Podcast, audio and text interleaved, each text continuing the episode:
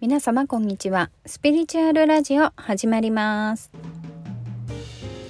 この番組は気候プラクティショナーを目指し目に見えない気の世界を探求するアメリカコロラド在住育子がお届けする番組です。このラジオでは私が日々のトレーニングから得た学びや気づきそして目覚めて生きるを実践する上で日常生活の中での私が思ったこと感じたことなどをシェアしていきたいと思っています。目覚めて生きると日常生活がとっても楽ちんなんですよ。楽ちんに生きるヒントをお届けできればと思っています。通勤通学家事のお供にしていただけると嬉しいです。さて今日のお話はちょっと趣向が違うように感じるかもですがベリーダンスのお話をしてみたいと思います。今回のお話をしようと思ったきっかけは最近目に入ってくる悲しいニュースドラマ「セクシー田中さん」の制作に関しての出来事により原作者である芦原日奈子先生が命を絶たれたというものでした。芦原先生のご冥福を心よりお祈りいたします。実は、えー、ちょっと前にですねブログにも記事を書いたんですけれども私はこのセクシー田中さんの原作漫画の愛読者の一人です。そしてなぜこの漫画を読むことにしたのかというと何を隠そう私はプロのベリーダンサーでもありました。そしてベリーダンスとスピリチュアルというか、えーとベリーダンスがエネルギーワークになるよというお話もしていきたいと思います。私がベリーダンスに出会ったのは20代の前半の頃でした。で私はもともと子供の時からバレリーナになりたいって夢を見てバレエのお稽古に励んできていましたが19歳の時に怪我をしてバレリーナになる道を断念しました。断念したというか断念せざるを得なくなったんですね。当時は実家を離れてバレエで進学をした、えー、大阪芸術大学に通っていたんですけれどもその大学では舞台芸術を専攻していてもちろんバレエだったんですがバレエが踊れないと意味がないとちょっと自暴自棄にもなり大学を中退しました。そして実家に戻ってアルバイトをしながら生活をしていました。実は私のその怪我っていうのは足の怪我だったんですけれどもドクターにも何で痛みが続いているのかわからない状態で足の怪我も完全には、えー、大学を辞めて実家に帰ってからも足の怪我はね完全には治っていなかったので病院に通っていたんですけれどもある時主治医の先生がなんかお休みの時があったんですね。で代わりに来ていた先生がスポーツドクターの方ででこれはこういう風に事故にあってで怪我をしてその後痛みが取れなくて日常生活もねすごい厳しい状態でした。あの歩くのがダンスをする時に痛いだけではなくて足をかけて体重をかけてこう体重移動をする時にすごく鋭い痛みがピッて走るそういう感じで痛みがずっと続いていたんですね。でもそのことをお話しするとあこれは多分手術をしたらまた踊れるようになるよっていう風に言われて早速ねあの詳しい検査をして手術が決まって手術を受けてリハビリを受けていました。でそんな時にベリーダンスに出会いました。で当時はねその足の手術をして日常生活には支障がなくなるほどにも、えー、回復をしていてバレエを踊ることもできていました。でバレエの稽古にも行くようになっていたんですけれどもただトーシューズを履いて踊ると痛みがやっぱりまだかなりあったんですね。であの思うように踊れていないっていう時期でした。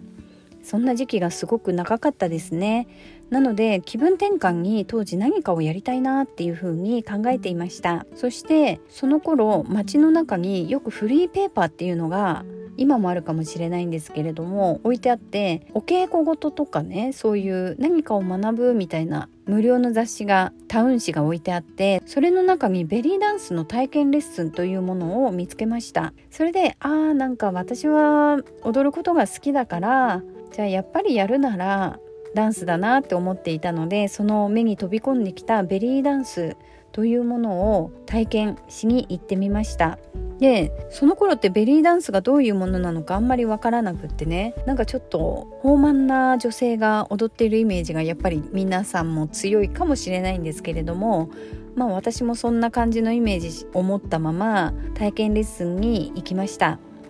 でやっぱりその時はねいまいちハマらなくて通うかどうするか迷ったんですけれどもでもアラビックの音楽に合わせて体を動かすのはとても気持ちが良かったのでしばらくレッスンに続けて通っていました。そしてある日ですね半年ぐらい経ってからかな、えー、夜ですねお出かけをした時にあるバーに遊びに行ったんですね。でその時にベリーダンスのショーがありました。ベリーダンスのレッスンには行っていたけれどもベリーダンスのショーを見るのはその時がね多分初めてでベリーダンスの体験レッスンからうんそうですねやっぱ半年からもうちょっと経っていたかもしれないんですけれども、まあ、その時にはねレッスンも行ったり行かなかったりっていう状態になってしまっていたんですけれど、まあ、そのショーを見てベリーダンスに恋をしました。でそれから今まで通っていた教室を辞めてショーをやっていたダンサーさんのクラスに通うようになって先生によってねやっぱ教え方とかも全然違うんですね。でどんどんどんどんベリーダンスの沼にはまっていきましたでももちろんあのバレエのお稽古もやっていてどちらかというとバレエの方がメインだったんですけれどもただねもうずっとそのトーシューズを履くと痛みが出るっていうのがずっと続いている状態で痛みと戦いながら踊るような状態でしたでそれでもね舞台に立ったりとかもしていたし、まあ、当時のことを思い出すとねあんなにきつい状態だったのによく頑張ったなと自分のことをハグしてあげたいです。でまあトーシューズで踊ることが難しいなっていう風に感じていてもそのベリーダンスという新しく大好きになったダンスがあってパフォーマンスもするようになってなんかそちらの方に自然と移行するような形になりました。そして結婚をして2003年にシンガポールに引っ越しをして6年間シンガポールに住んでいたんですけれどもその時はクラスを受け持って教えていたりパフォーマンスをしたり本当にね楽しいベリーダンサー生活を送っていました。でクラシックバレエはね決められた動きがあって決められた形があってどの先生に習っても一応このレッスンのパターンっていうのは決まっているんですね。そしてあの体も腕の位置はここ足の形はこうって全てが決まっています。でその中にいかに表現をしていくかっていう芸術になっていくんですね。体を自分の限界まで使って柔らかさを表現する。究極の身体芸術の一つだなって思っています。そしてベリーダンスは同じ身体芸術でありながら体の使い方はバレエとは違いますね。自分の体を緩ませて膝を緩ませて腕も緩ませて音楽に合わせて自由に自分の体を動かしていきます。もちろんねこうそのベリーダンスの決まった動きシミとかねヒップドロップとかそういういろいろな動きはあるんですけれどもそれらを自由に組み合わせて踊っていきます。で体全体を使って生きる喜びや悲しみそういったものを表現していきます。バレエも体全体を使うけれどもベリーダンスはもう決まった形がないのですごく自由です。そして私はねこの自由さに恋をしたんじゃないかなって今でも思っています。でベリーダンスというとセクシーさばかりが印象に残りやすいし男性を誘惑するための踊りだと誤解している人もまだまだたくさんいると思うんですけれどももともとは女神崇拝のための儀式の際に踊られていた世界最古の踊りだと言われています。今の私たちが知っているベリーダンスの形は女性たちの間で中東で踊られていた踊りが西洋に出てそれから世界に広がっていったものです。またオスマントルコ帝国時代にスルタンのために世界中から集められた女性たちの教育の一環としてね女性たちがベリーダンスを習ってスルタンのために女性が踊っている絵画などが残っていてこれにより一般の人々にベリーダンスが知られるようになったようなんですね。当時は西洋の人たちから見たらまあ、ベリーダンスは娼婦の踊りという認識があったようなんですがそれはねベリーダンスにも限らずクラシックバレエも当時は娼婦の踊りとして認識されていました。ベリーダンスという言葉も外国人が作った名前です、えー、フランス人の人だったかな？でオリエンタルダンスとも呼ばれているんですけれどもアラビア語ではベリーダンスのことはラクシュシャルイまたはラクスシャルキと呼ばれ訳すと東方の踊りとなります。中東の広い地域で国をまたいで踊られてきている踊りなんですがエジプトやトルコのように同じイスラム圏でも今のベリーダンスのように肌を露出して踊ることができる国もあれば肌の露出が厳罰に処される、えー、国が今でもあります。私が先生から聞いて印象的だったのは結婚式などでもうお年寄りから若者子供までみんな一緒にわちゃわちゃと踊ったりする生活に密着した踊りでもあるというのがなんかいいなと思っていました。またモロッコの方などでは儀式などで悪魔払いとかそういうもので踊られる踊りだったりもします。ね、バレエではね絶対にこんななんか生活に密着したような感じで踊るっていうのはないですからね。なんかそういうのもいいですね。いつでもどこでも誰でもほんのちょっとのスペースがあれば踊ることができます。で日本ではあまり聞かないかもしれないんですけれどもベリーダンスは女性だけの踊りではありません。世界に出れば男性のダンサーがいっぱいいます。日本でもベリーダンスはすっごい人気がありますね。で教室もいっぱいあります。先生たちもいっぱいいます。その魅力はもちろんエキゾチックな音楽。そして踊りだけではなくファッションも楽しめるのも魅力です。練習の時にはヒップスカーフというコインがたくさんくっついているスカーフを腰に巻いたりスカートを履いたり生徒さんがそれぞれの個性を反映させたまあ、練習着にね身を包んで踊ることができます。でそのヒップスカーフっていうのも本当にいろいろなデザインのものがあって色も違うしコインのデザインも違うしコインがないものもあるし本当に楽しいんですよね。そしてベリーダンスには小道具もあります。基本的なステップとか動きができるようになったらベールとかジルと呼ばれるフィンガーシンバルをね使って踊ったりもします。頭に剣を乗せて踊ったり杖を使って踊ったりするものもありますし大きいねキャンドルを立てた何ていうの灯籠みたいなキャンドルのやつ。あれをね頭に乗せて踊ったりもします。であの頭にね剣を乗せて踊るその剣はやっぱ結構重たいちょっとカーブしたアラビアのなんか映画とかで出てくるようなちょっとカーブした大きい剣なんですけれども、まあ、実は私のダンサーのお友達はね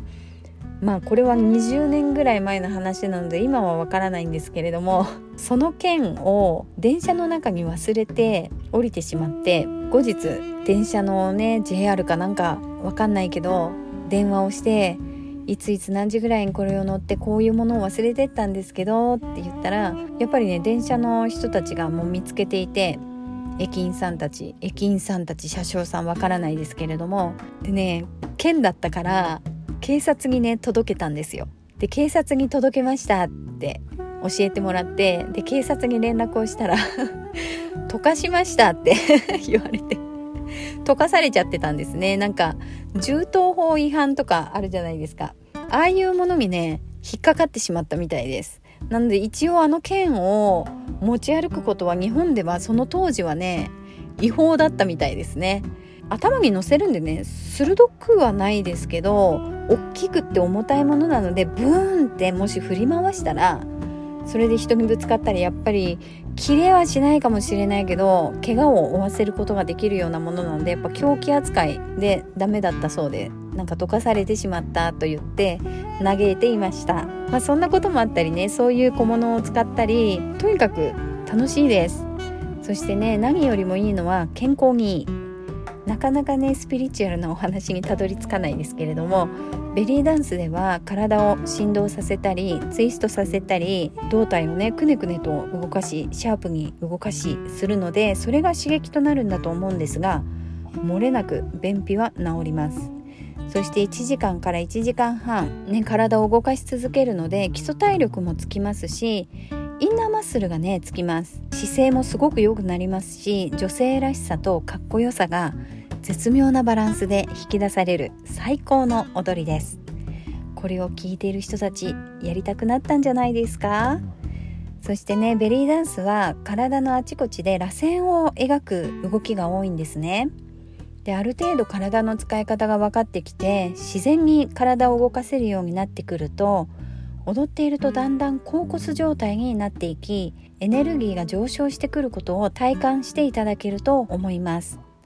私はいわゆるクンダリーニ上昇という体験をベリーダンスを通じて何度かしています。そして裸足で基本的に踊るんですけれどもこの素足で踊るということもとてもいいです。地球のエネルギーを足の裏から感じることもできます。